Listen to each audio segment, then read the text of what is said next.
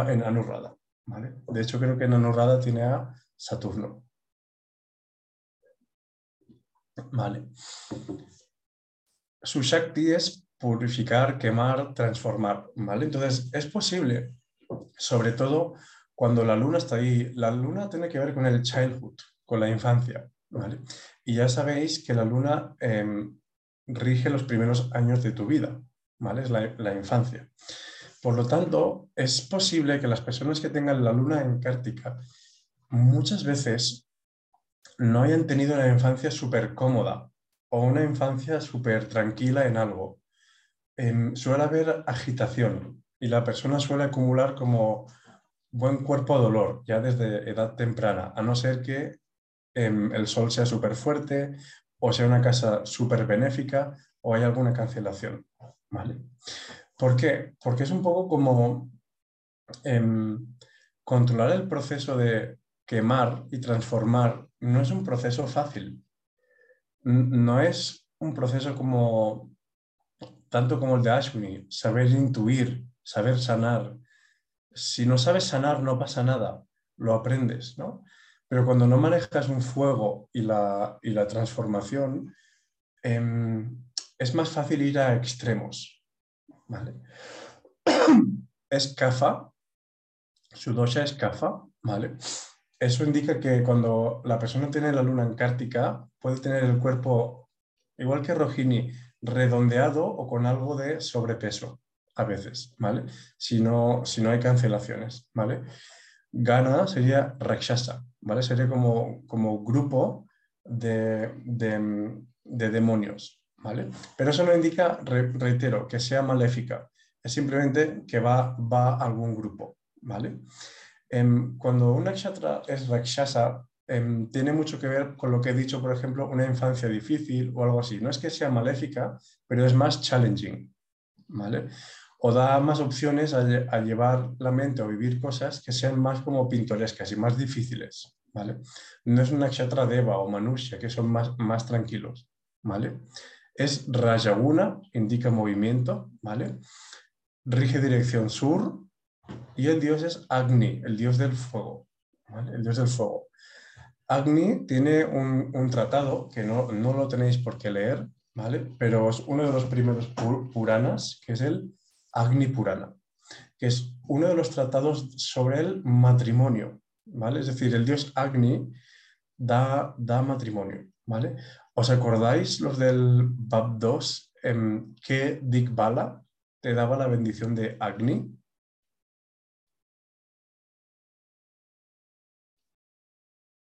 La dirección sureste, Venus. Ajá, el Dikbala de Venus. Bien, el Dikbala de Venus. Entonces, eso os dice que el fuego es el elemento que une a las personas en el matrimonio. El elemento fuego. Por eso en India el vivaja, el matrimonio, se hace con ceremonia de fuego. ¿Vale? Porque se activa que el proceso de transformación, purificación, y es Agni. Tienes que llamar a Agni para para hacer eso. ¿vale? Seguramente en otras culturas como Sumeria o en algún momento de Grecia también hacían estas cosas. ¿vale? Lo que pasa es que después pasaron más a, ofrecer y intercambiar vidas y empezó como a degenerarse la, la, cosa. ¿vale? Pero es el elemento fuego el que, el que transforma y une el matrimonio. ¿vale? Em, cuando hablo de fuego, es un fuego bien colocado. Un fuego mal colocado se los carga los matrimonios, no, tiene nada que ver, ¿vale? Varna sería brahmana, ¿vale? Brahmana. Significa que este nakshatra se asocia mejor, ¿vale? O conecta o busca asociación con gente que brahmana hoy en día sería espiritual, ¿vale? Espiritual. De hecho, Kartika, aunque no lo parezca, es uno de los nakshatras más espirituales que hay en el zodiaco. Sonidos A, E, U y I. ¿Vale? Bien, repito, esto va bien a veces para poner nombres. O sea, si alguien piensa, pero ¿qué coño? ¿Esto para qué sirve? va bien para poner nombres, ¿vale? Pero los nombres no se ponen solo en función de la luna, sino en función de muchas cosas, ¿vale? Si alguien ha nacido con la luna en, en Cártica, casa 12 o, tal, a veces hay sonidos que no son recomendables, ¿no? Ayush. Ayush en sánscrito es salud, el proceso de salud. De Cártica, ¿vale? Tendencia de inflamación, fiebre, malaria, dolor cervical, que es la zona de Tauro, ¿vale? Y problemas en la garganta y dentales, ¿vale? Problemas en, los dientes. Sobre todo cuando, hay planetas de aire o aspecto por planetas de aire a, a Cártica, puede haber problemas dentales, ¿vale? Entonces, si miráis tránsitos de planetas de aire, Saturno, Rahu, ¿vale? sobre Cártica o, aspectando Cártica, mirad si habéis ido al dentista. Bien, Cártica en el ascendente produce gente con orgullo, honor, ¿vale? Y, buena dignidad. O sea, como una gente dice, oh, qué energía más fuerte, ¿no? Cuando digo dignidad en su aura, ¿no? energía fuerte. Alguien que entra y dices, ostras, aquí hay una presencia.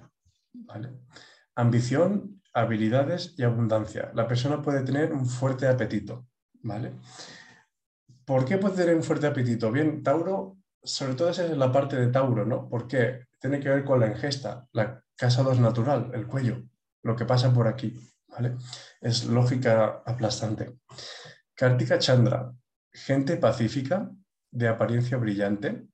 Puede haber problema con alguno de los progenitores, padre o madre. ¿Vale? Em, por lógica, ¿por, qué padre o madre?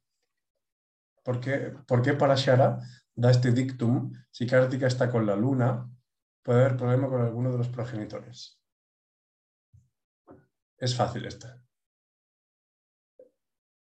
Creo.